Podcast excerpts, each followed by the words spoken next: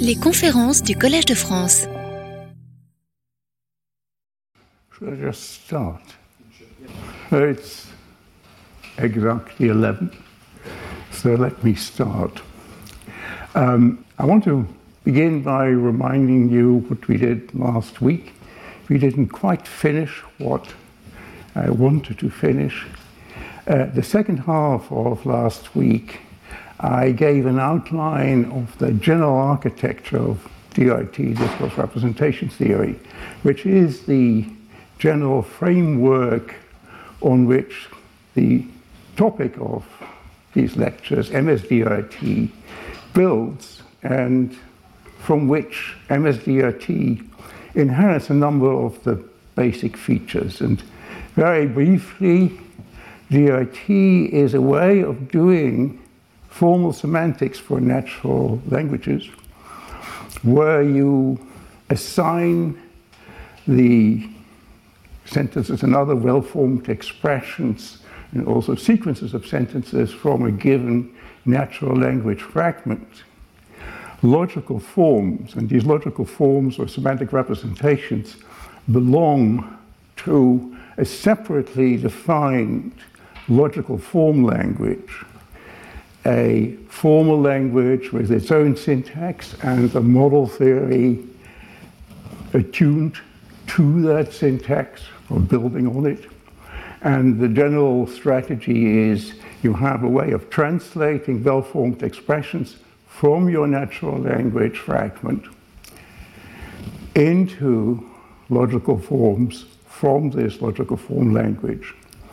And the stipulation by the theory is that the meaning that the model theory for the logical form language imposes on its well formed expressions, its logical forms, that that meaning is then also the meaning of the expressions, sentences, and other from the natural language fragment that are translated into these logical forms. And as an illustration of that, I started and actually went through the entire construction of the logical form for a two sentence discourse, the one over here, very, very simple. Joseph turns around, the man pulls a gun from his, his belt, and we noticed last week that the natural interpretation of this two sentence discourse is that the event of this pulling of the gun in the second sentence follows um, temporally the event of the turning around, and that that has something to do with the particular tenses and also the types of verbs that you find in these two sentences. And what we assumed was that we had already constructed a logical form for the first sentence, and this is a DRS.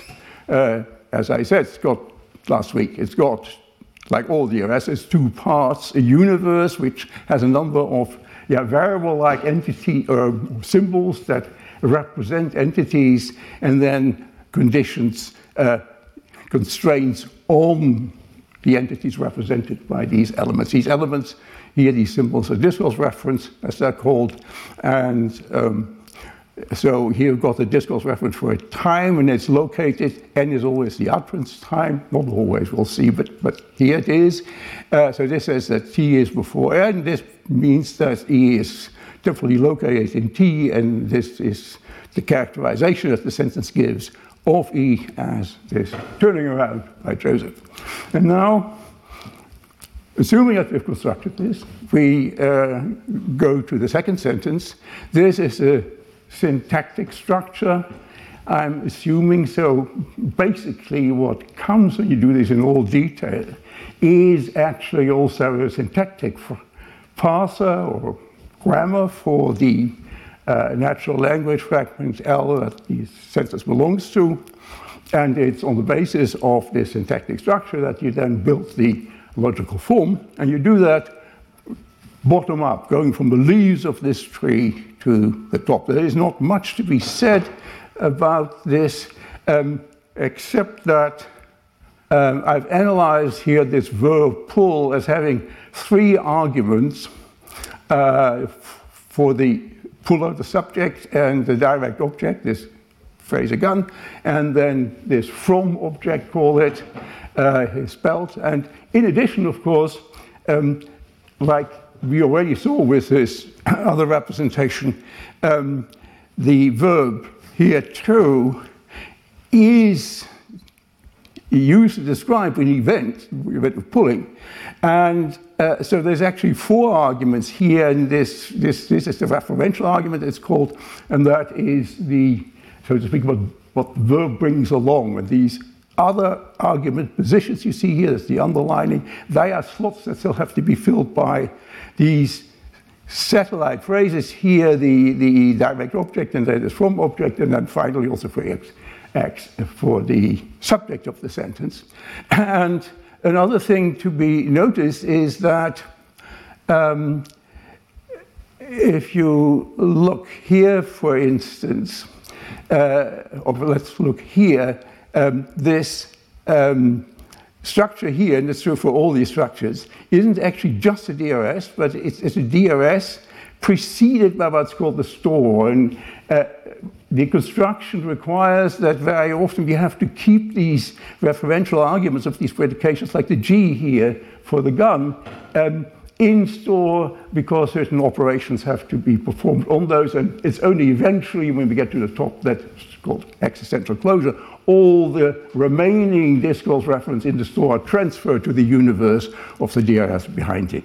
So um, here then we, well, one too, few, too many, no, no, okay. So here we have uh, the result of two things, uh, building the representations for these DPs that consists of a determinant and a noun phrase here and here, and then putting the referential arguments of those DPs, these are the, the referential arguments of these NPs that you see here, into the relevant slots. And that gets us to the following representation of the VP. Um, so all these discourse referents are still in store here, and then we have the conditions that we get from these different arguments together with uh, the condition that's originally from the verb. And uh, so then we have to do a few more operations to get the representation of the entire uh, sentence.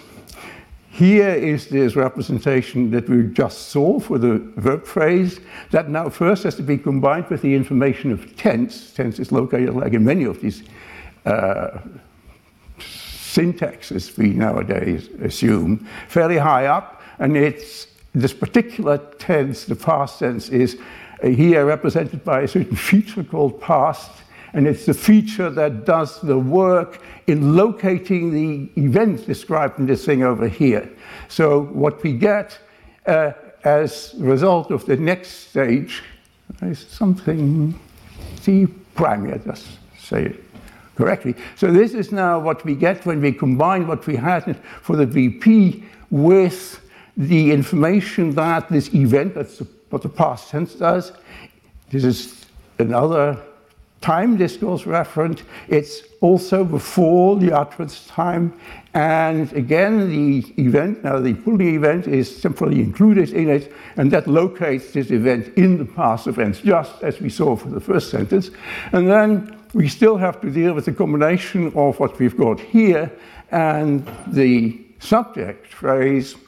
Um, here I'm really fluffing things. The treatment of definite description is actually quite complicated in DRT, and I've just abridged that here by saying, well, this P also has a referential argument, as this little m, that represents who, whatever or whoever the reference is of this phrase, the man, and this condition just says that that's what M is.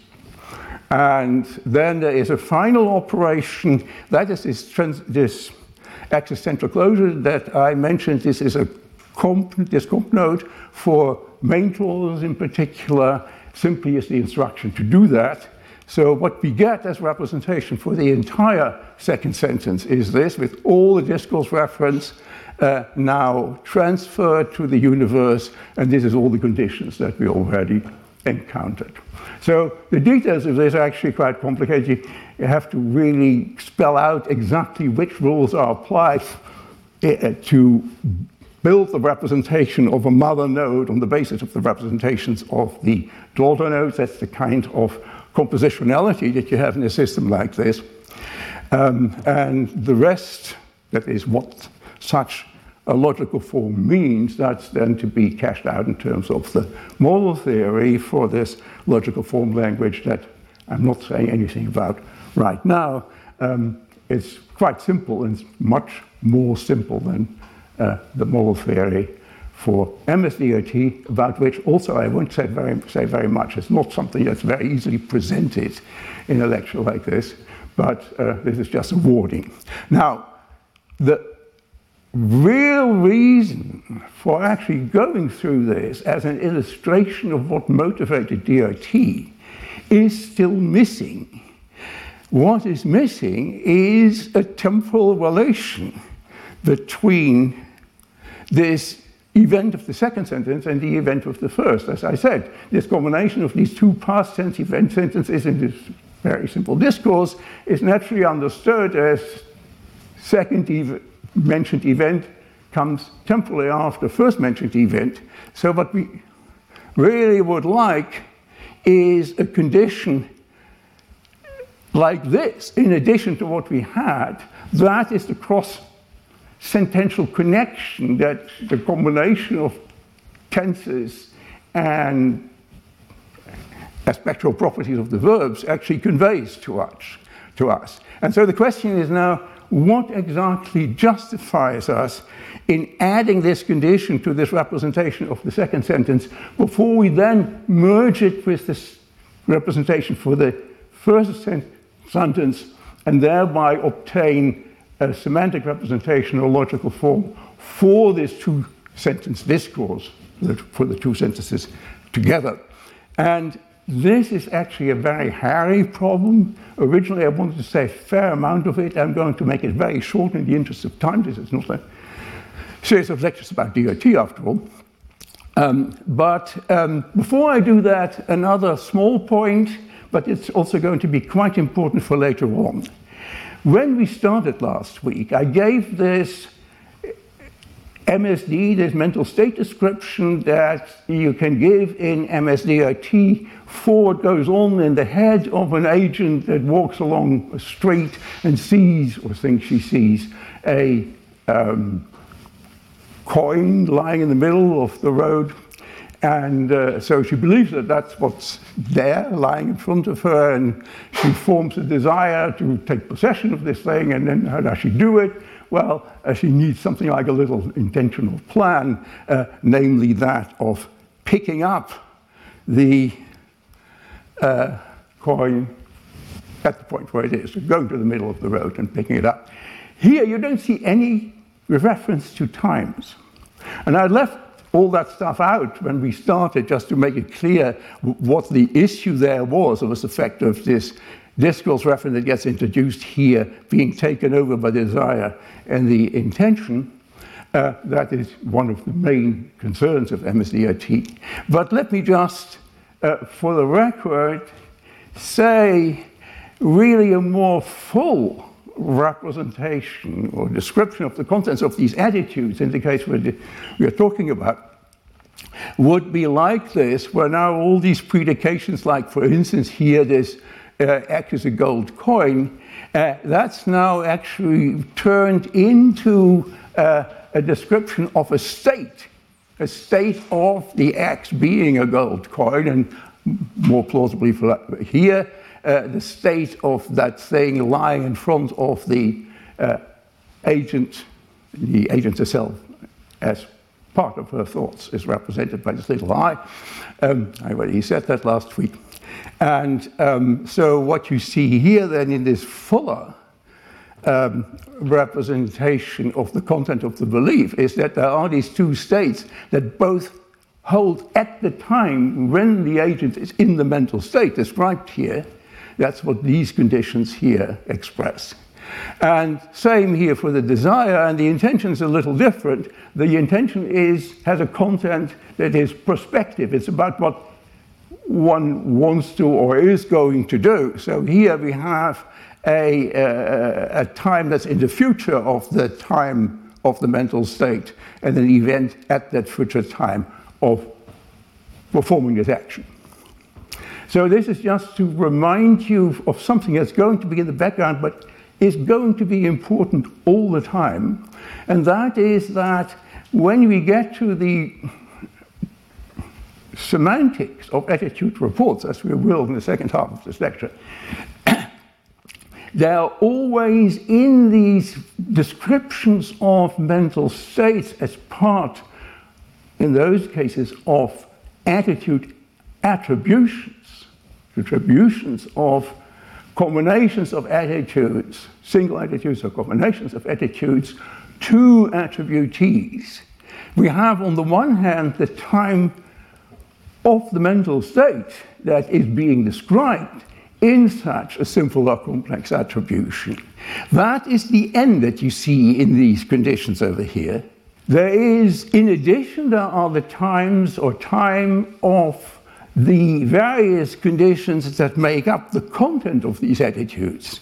These are the, the, the well, here we've just the, the time of the uh, these two states, but here we've got a different time, one in the future of the time at which the state is held. And then, uh, in addition, we will see there is also going to be the time at which the attribution is made. You don't see that here. So time plays actually quite an important role in what we do when we make attributions to the states that other people are in now or that they or we ourselves were in at some earlier time. So keep that in mind. Uh, these three different roles that times play in the semantics of attitude attributions.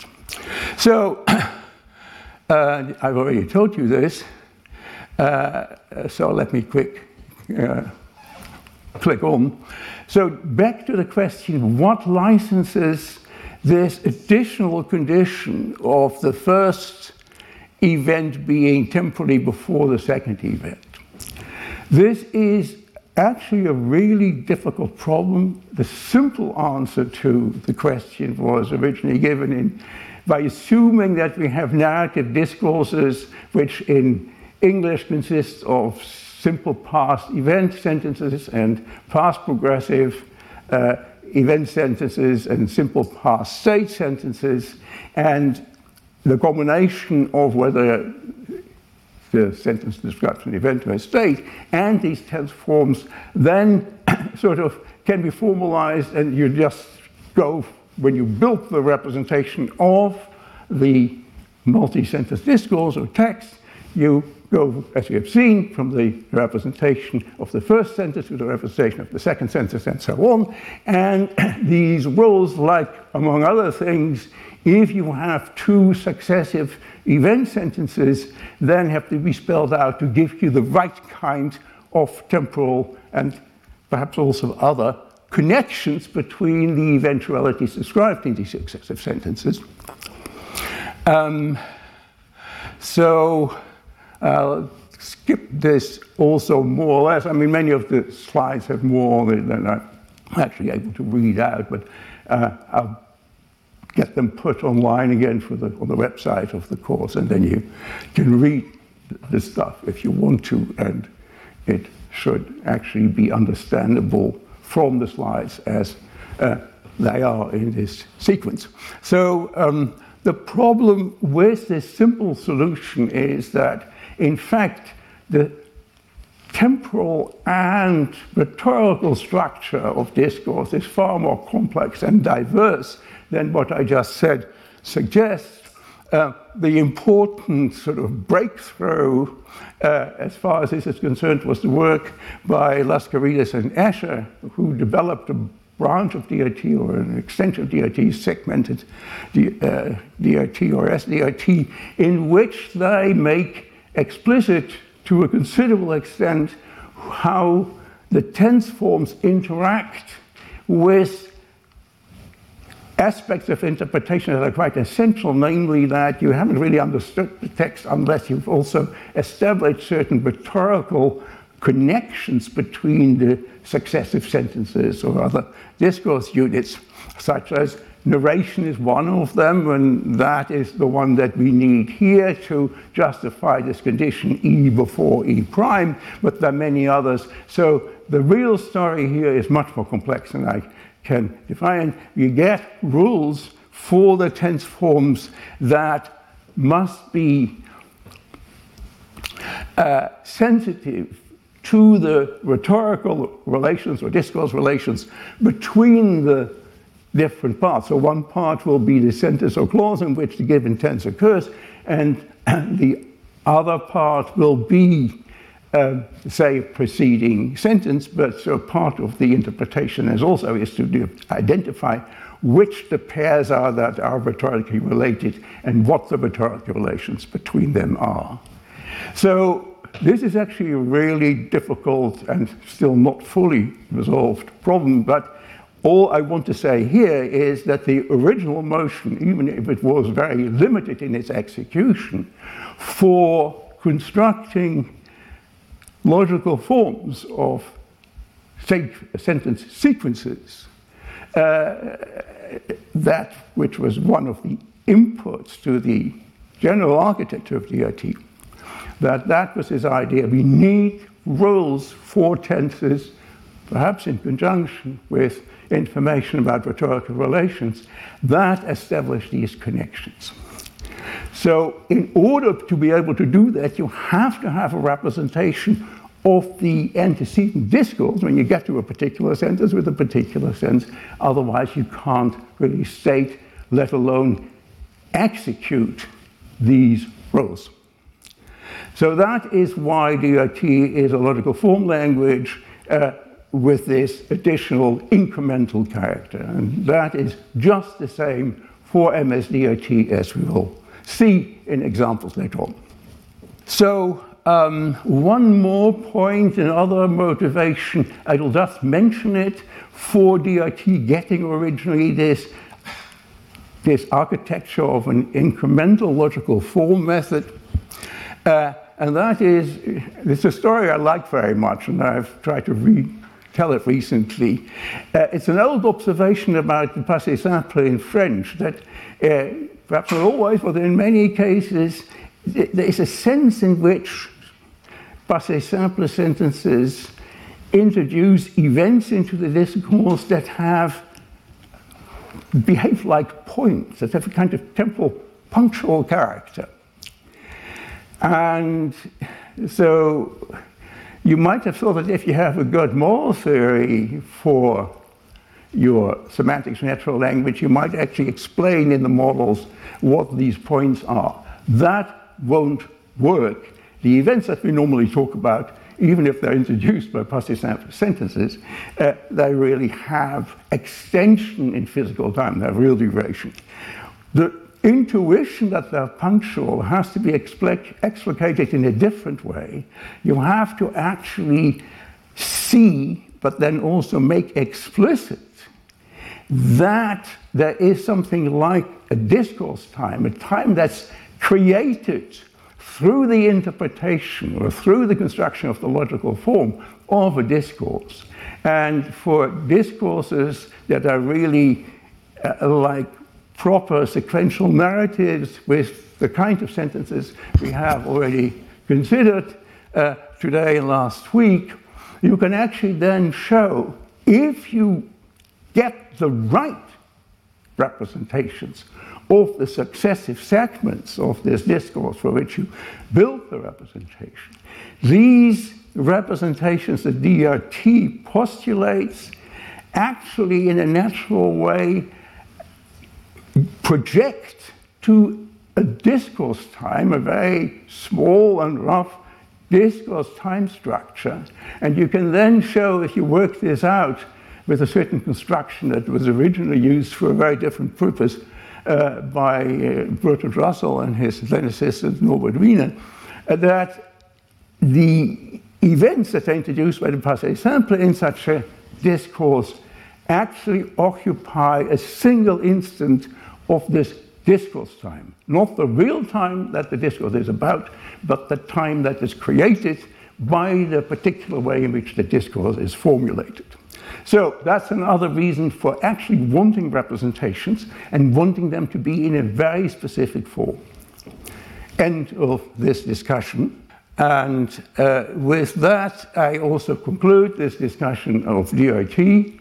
Keep in mind the main architectural features that I've mentioned. So now we get finally to, back to MSDRT. And I already showed you these two representations. Uh, the one that I just repeated earlier on with the belief and the desire and the intention, and then another representation, other MSD, where we had an additional entity representation. Entity representation is going to be very important, as I said. Uh, but we'll come to that. And it's mostly in the last two lectures, next week and the week after, that the big players will be the entity representations. So, um, originally MSDRT was designed, as I already said at the beginning, to provide a semantics for attitude attributions that are not just statements of John believes that it's raining or Mary believe that Bill is in Berlin or things like that, where you have just one attitudinal verb, here believed could also be desire. A lot of what we do when we make attributions is actually much more complicated and involves several propositional attitudes, like a belief and a desire to explain why people, why the agent did, sort of thing that we want to have an explanation for. So um, it's really as a account of the semantics of such complex attitude attributions that MSDRT was originally designed, and that in particular these MSDs, of which we just saw a few examples so far, play a central role. So the remainder of today will be about how this works for, again, a very simple uh, example and will lead up to that uh, in stages. Here, one point, you know, click through it, but so it's actually sometimes going to be useful to distinguish between attitude attributions, as I use the term. Those can be thoughts in the mind of someone, the attributor, or they can be actual utterances that the speech acts that the uh, attributor performs. And I'll use the term attitude report just for the cases where we are dealing with an utterance rather than just a thought. But part of the whole story that I'm telling here is that the utterances and the thoughts are very closely related to each other, and that in many cases the semantics of the utterance should actually run via the semantics of the thought. So, here a few quite simple examples. Uh, it's well, basically two that we'll be concerned with. This John believes that it's raining, and then the only example of what MSDRT is really about is this last one, where you have a two-sentence discourse. John believes that it's raining, and he hopes that it will stop raining. And so I'll the, sorry, the other examples, BCD here, are just variants of the first one. I've added those uh, in order to show something that I already mentioned uh, a moment ago, namely that these different times play a significant part in the content of attributions and the thoughts behind them. So we'll say a little bit about how this one with the past tense here differs from the first one, and how this one and this one believe that it was raining and believe that it is raining differ from the first two and from each other.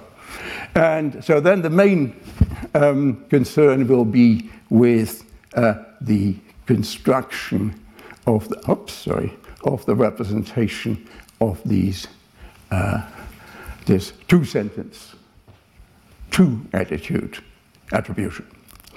So we start then with uh, the first one. John believes that it's raining. Here is the syntactic structure we assume for it. There is um, one thing that uh, deserves comment. So this is more or less the sort of thing we've already seen. The verb believe is analyzed here as an attitude uh, verb or attitudinal verb in a sense that is quite specific in a number of different ways. It's just a decision that is part of the analysis that MSDRT offers. The first one is that it's actually analyzed as a simple transitive verb with a subject, that's the attribute T, and a direct object DP. It's just that the direct object DP is very restricted in the form it can, forms it can take. It can take it can be a DP in an ordinary sense, like uh, uh, example here. So, where is it? So, yeah, examples. Uh, she believes that too, so there the DP is just a single that. Or never believe anything he says, there the uh, DP is this phrase, anything he says, and so on. And so the uh, cases where we have as direct object of belief one of these let clauses, the best way to get everything to fit in a natural way together is, uh, I found, to take the DP in this case to be the combination of this uh, yeah, almost clausal structure, only goes up to a TP in the analysis I've given it, and this there's that which actually makes a DP out of it, and what that means semantically we'll see. So that's, that's the one feature that's important, and the crucial point, something that we'll go over, it will take some time to go over, is exactly how the meaning of the verb believe here is combined with what we take to be the semantics of this direct object DP.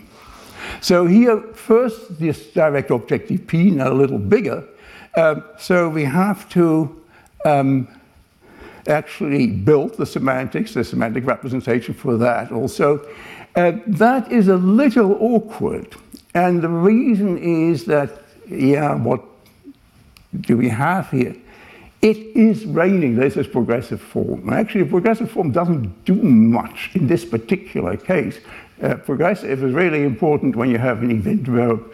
Uh, and uh, so you, the difference discussed endlessly in the literature between he built a house and he was building a house, where in the latter case, that doesn't mean that the house gets completed. Doesn't entail that the house gets completed in the end. Um, I wanted to have a natural example, and I also wanted to avoid any noun phrases in this. So we only have this dummy it, and what we get as semantics, uh, uh, where are we? For this uh, DP, I've not gone through most of all the steps because they're very much like the steps we saw before, and they're really part of it's all part of DRT. But so the representation for the semantics of this complement of that is what you see here. Uh, uh it's about a state. Uh, these progressives uh, always describe states on this, according to this part of DRT that I'm taking over it. There's an MSDRT analysis and more generally an MSDRT. So this just says it's a little bit different from what we saw before, but there's the location time t prime. That's the present tense locates that at the time n. Remember, this is going to be the time at which the attribute t is in the state of which this belief is so far the only constituent that's mentioned. And this structure over here that, yeah, I don't want to go into details. It basically means that we have an event abstract here that of being an event of its raining, and that you abstract in an intensional fashion over that. That's what this little hat means, what you find in Montague already, basically. And uh, the prog is uh, analyzed as a predicate of such event uh, abstracts, and it, its referential argument is a state, so the state is, in this case, the state of its being the case it's raining. So there's a lot of stuff that's actually not quite necessary for the rest of the story, but I thought I should just mention it. And uh, so there, then uh, again, uh, that's the representation of this TP, that was the complement of that in the structure you saw. Now, the that actually is analyzed in this way as a sort of dummy also. It's a kind of link between the verb and this TP. I don't give it in this analysis that I'm presenting here a separate meaning. But the crucial thing is how this TP gets combined with the verb believe. And now here we get to something that's absolutely central to MSDRT. This is a lexical entry, the lexical entry for this attitudinal verb believe. It's analyzed, as I said, uh, as something, oops, sorry, I get that wrong, it's very difficult for me. Uh, I, so this is the entry, it's, it's, the, the belief describes a state, and it's got these two arguments, the uh, believer and the thing believed, and uh, the semantics consists in saying, well, this belief is treated as a kind of operator on this DP, or actually this is this TP um, meaning we saw a moment ago. And uh, this arrow means that what belief does is transform this combination into the representation of the mother node, the VP here, and that mother node, the semantics of that looks like this. Now, this doesn't look like anything you can understand if you haven't been told. So I'm going to tell you now. So, what this says is that S is a state of this predication holding, and the predication is the predicate is this at. This at is absolutely central in MSDRT. It's got four arguments, and the arguments are, are of rather special kinds. So the first is not very surprising. That's for the for the haver of the mental states, that is the, the attribute The second, well, actually, if you, that is the first, so that's the second argument. The third argument is a set, that's this, yes, a set brackets. In this particular case, the um, uh, set contains just a single item which is this representation of the belief that's being attributed by the sentence. So it's got this bell as indicator as a belief, and then we got this stuff I've abbreviated in this way, but it's basically what we got uh, as representation for the TP, that's the complement of that. And then there is a fourth component that I can't say very much about right now. It will come later, but its role is to actually link uh, certain discourse referents that occur in the third component with things outside. So anything more that I would say would just confuse you more. So this then has to be instantiated, this lexical semantics, for um, believe and I will come back to that, these slides in a minute. But here you see the result. So the um, middle part, which is now filled in by this DP meaning, is what you see here. This is, again, this uh, MSD with only a single constituent, namely this belief constituent, and the content of that belief constituent is this DP uh, uh, a logical form that we saw a moment ago. And in this particular case, the link, uh, normally this is a set with one or more elements, uh, but it can also be empty. In this case, it's empty. So don't bother about it. And so what we've got here then, as now representation of the upper verb phrase, believe that it is raining, is what you see here. The, the, the, the, new discourse referent for the state is put in the store, and then this is just one condition of this DRS that gets introduced. so there are no discourse referent up here, and there's only one condition in its condition set, and that is this at predication that says of the agent that still has to be put in there that she is in a mental state that, probably among other things, contains this particular propositional attitude, this, this, in the formal sense of the word, this condition here as its only constituent. And then we have to go on. Um, oh, I wanted to go back very briefly. Uh, just, just have already said this, but uh, is this the slide I wanted? Yeah, I was not actually what I wanted right now, but I should also say this. So this at predicate is absolutely central uh, just as central as the MSDs to the whole enterprise. And you might say it's a kind of the, the thing that closes the circle between DRT and MSDRT. So far, we only uh, saw DRT uh, in action as providing these descriptions of the contents of these different attitudes, like of the belief we saw so far. Uh, but these MSDs by themselves, they're not really DRSs. You have to somehow integrate those into the formalism of DRT so as to get yeah, the right kind of way of representing full attitude attributions, full attitude reports. Um, and that's what this attitude predicate does. And we'll see, so what we'll see then, uh, again, going back to, well, I'll go one more here. This is the result that we get when we finish the uh, representation computation uh, for the entire sentence. We have this, this, this representation you just saw for the upper VP, and the rest is then what you've seen before. So we get the tense, and the tense is present, so that leads this, this T with a T equals N, and this S including this T, so S including N, and then we have this is just a simple version of proper names, this proper name for the, with its referential arguments for the attribute T. So this is the representation we get for the sentence, John believes that it's raining.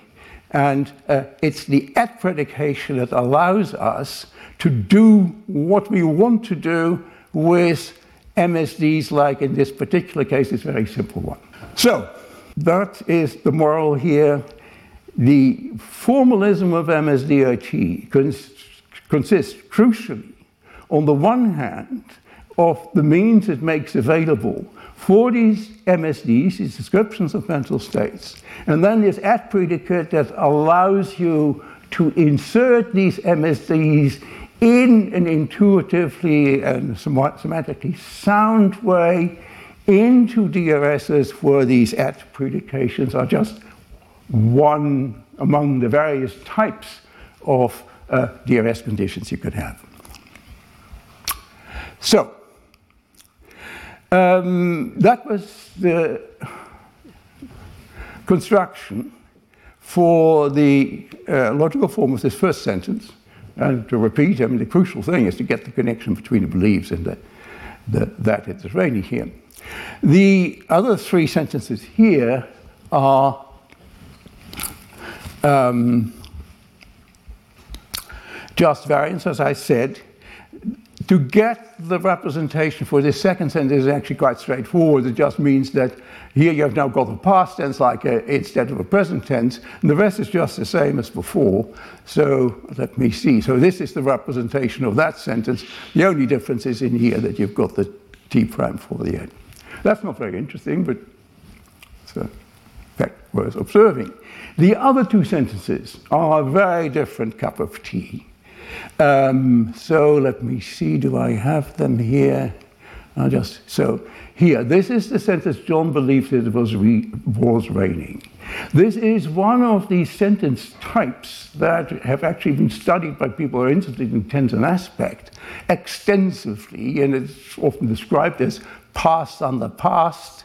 And the point is that if you have an English sentence like that, with a past tense here and a past tense there, and the complement here is actually state like, is like a condition that can hold surrounding some particular location time, as we've seen, then uh, the time of this content here is normally understood as simultaneous with the time here, the past tense of the matrix verb. There is nothing that I've said that actually suggests that. And in fact, that English and a number of other languages, like French, I'm not wrong, uh, especially European languages, uh, behave this way that they can express simultaneity between the content of the belief and the actual state of believing it uh, in this way. That, that's got something to do with the tense system of these languages. These are often described as sequence of tense or consecutio temporum languages. And so a special regime will be needed uh, to actually state exactly how we get this content here uh, when we process this particular sentence. That's got to do with this special feature of English past tenses, uh, past tenses. And it's also important, this connection, to note something that I haven't said yet. I talked about n as representing the utterance time earlier, but I also said at some point that n was the state, the time of this, the time, sorry, at which an agent is in a particular mental state. And that's the role of this n over here. This is the, the psychological presence of the agent at the time where the agent is said to be in this state that's given by this S over here. So it's a different time from that one. The N over here is the same time as the T over here. And all that. That is actually sort of awkward. It seems to have this symbol N that does different things in different positions. It's actually very difficult to get rid of it. And I leave it like this, but be alert to the fact that quite often uh, N is not the utterance time, but it is some other time that has to do with the psychological presence of an agent. So, that is the uh, third of these four sentences. The last one is up here. John believes that it is raining. That's another puzzle about the tense system of these consecutio temporum languages when they have a pres- sorry, a present under past, then that uh, present is typically interpreted as what's described as double access. Uh, and it means that the state that's being described here is supposed to hold both at the time of the belief that's being reported here and at the time at which the utterance, the uh, attitude report is made. Uh, Again, that's a story in its own right. The point why, the reason why I'm making this, this observation and the last one, is to actually stress the following. Let me just first show you. Here is the, that's the information that has to do with the uh, double access, this, this, this S prime holding both at uh, the uh, time when the state was there and at the time of the did I get something wrong? So it has, uh, sorry, so what this should be, uh, I'll, I'll take this later, is actually, this should say that the state of its raining should hold both at the utterance time and at the time of the reported state, which is before the utterance time.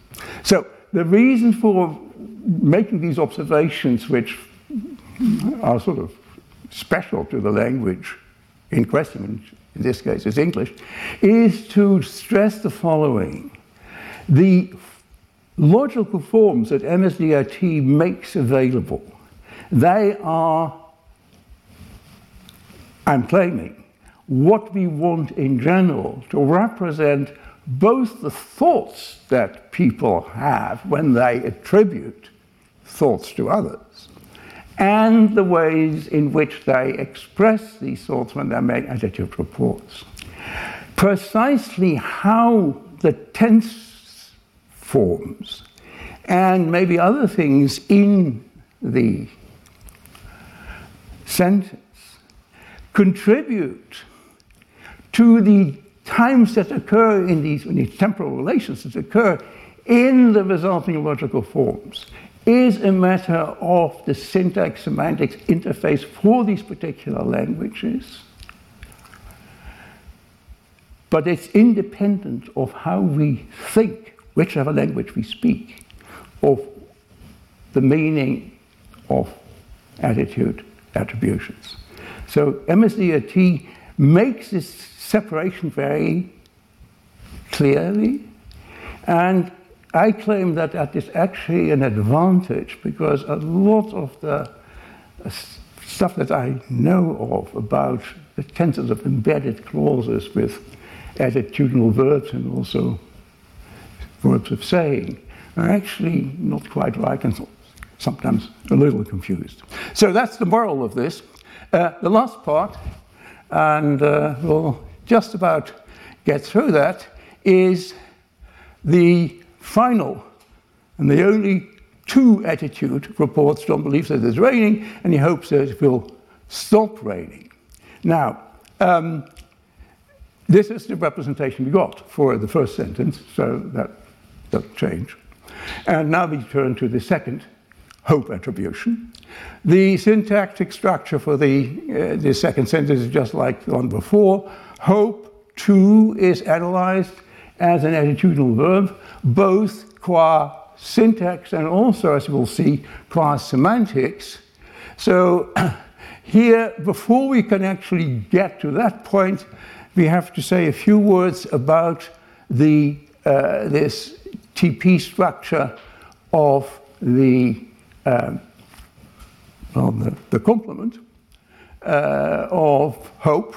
Um, uh, that has now, uh, so he hopes that it stops raining. Stop is a presupposition trigger, and that's in fact an important part of the point of this example. Uh, and we need to represent it. So presupposition is a very important thing within DRT, and a special notation has been developed to deal with it. Um, and I will just show you how it works.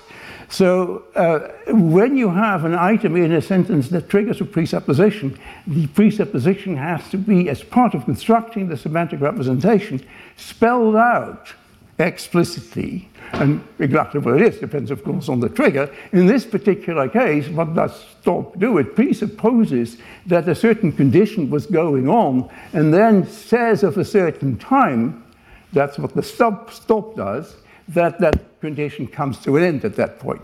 So that's what you see here, very briefly, because we haven't got much more time left. Uh, so the condition here is this condition of it's raining. That is presupposed by stop raining, and then the non presuppositional part says that as a result of the event that stop raining introduces, that's this E over here, E is a transition from this earlier state to the contrary state. The contrary state is that of it not raining, and that is expressed here. It's a bit complicated in DRT. Basically, it says that this state of not raining is a state that doesn't contain temporarily any state of its raining. So it's not raining throughout the duration of this thing. So that's now the representation that we get for the content of the hope. So now the point then is uh, when we combine that with the lexical semantics for hope, that's also an attitudinal verb, but also introduces uh, uh, uh, an, an at predication, again, now with the, of the type hope rather than belief. And so, um, yeah, let me go back one minute. Uh, so in here, we've got this semantics, this logical form for the, for the that complement with this presupposition. And so when we combine this uh, contribution of hope with that, then we get a representation where we still have this presupposition sitting there. So I also, uh, for completeness sake, I haven't done it before, treat the the pronoun he in the subject position, he hopes, as a presupposition trigger, like personal pronouns are, anaphoric pronouns are presupposition triggers of a certain kind. Uh, this Z with a question mark means I have to find in my discourse context a discourse referent that fits this. And of course, in this particular case, where the discourse context is the representation of the first sentence, that will be the discourse referent J for John. But so when we uh, now have this as representation for the second sentence, you still have all this stuff in here that you don't see, but it's now a representation that that's the, the, the discourse representation structure, DRS, and it has now this, in addition, this presupposition for the subject on the outside. And uh, let me just click through this. Here um, you see, go back one moment. Uh, sorry, I'm going to the wrong direction. So, sorry. Um, what happens now? Um, how do we justify, in particular, these two presuppositions, this one over here, and the stop presupposition is in there? Now, the natural resolution of this he is to John, as I said. When we do that, then we are in the following situation. We have now these two representations for the two sentences. They both contain at predications. The first one for the belief and the second one for the hope. And these two at predications are the same both with respect to the agent, it's now John in both cases, and with respect to the time, which in this case is, in both cases, the utterance time. In such a situation, you can simply amalgamate the MSDs in these two attitude predications into a single one. I mean, after all, what it all says is that John is in a mental state that has both the belief and the um, hope. And so that is what, ah, sorry. So this is, yeah, exactly. So this is where we have put the hope and the belief into the, oops, sorry, into the third slot of a new attitude predication that says that John is now in a state that has both these two attitudes. And now we are one step closer to a justification of why we can use this over here, the content of the belief, to justify this presupposition over there, the stop. There is one final point that has to be made, though, uh, and that is that this works all right in the present case because the part that uh, contains the presupposition that we have to resolve is a hope, and the part we would like to use for the resolution is a belief. Contents of beliefs may be used in the resolution of presuppositions in something of the type hope. But it is crucial that the mode indicators of these two attitudes are those particular ones, more generally, that the mode indicators stand in the right relation to each other. And uh, so, what uh, click through it quickly. So here we've got the final representation where the presupposition has disappeared. So it's a single at predication with the belief and the hope without presuppositions.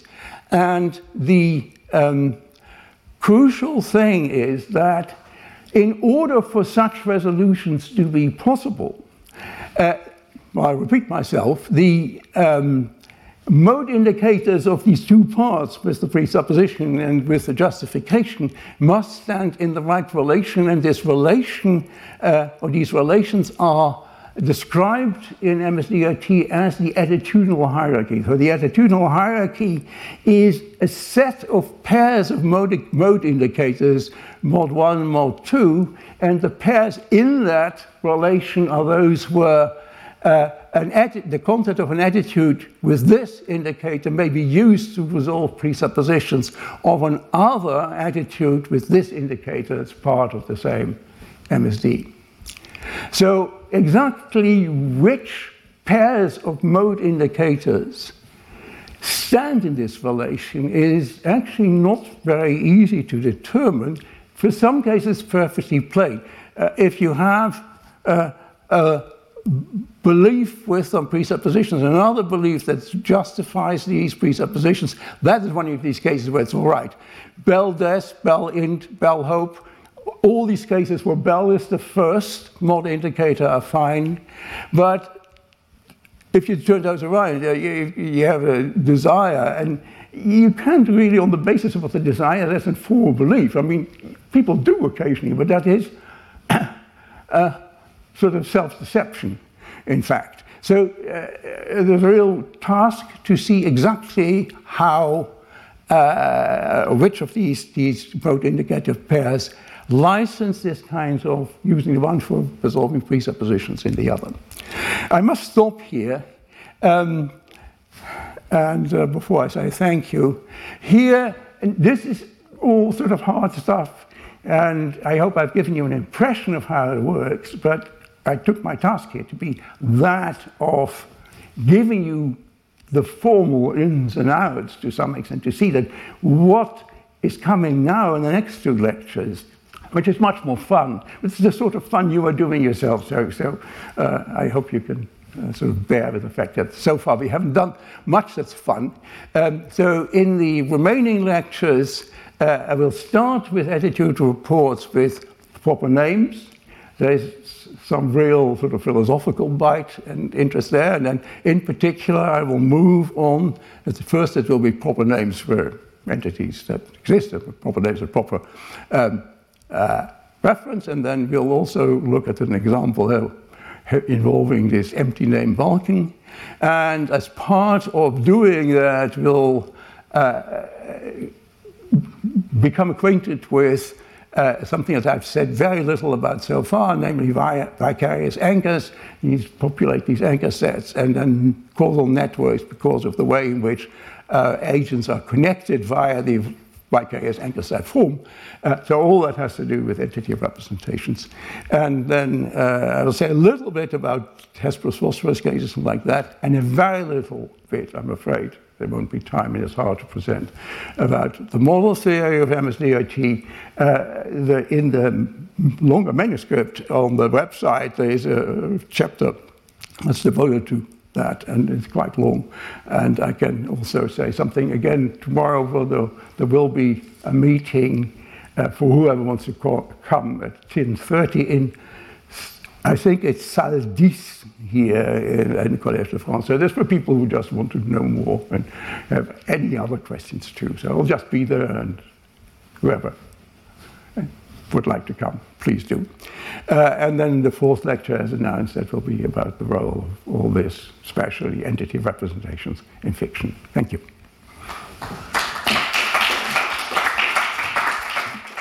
Retrouvez tous les contenus du Collège de France sur www.colège-2-france.fr.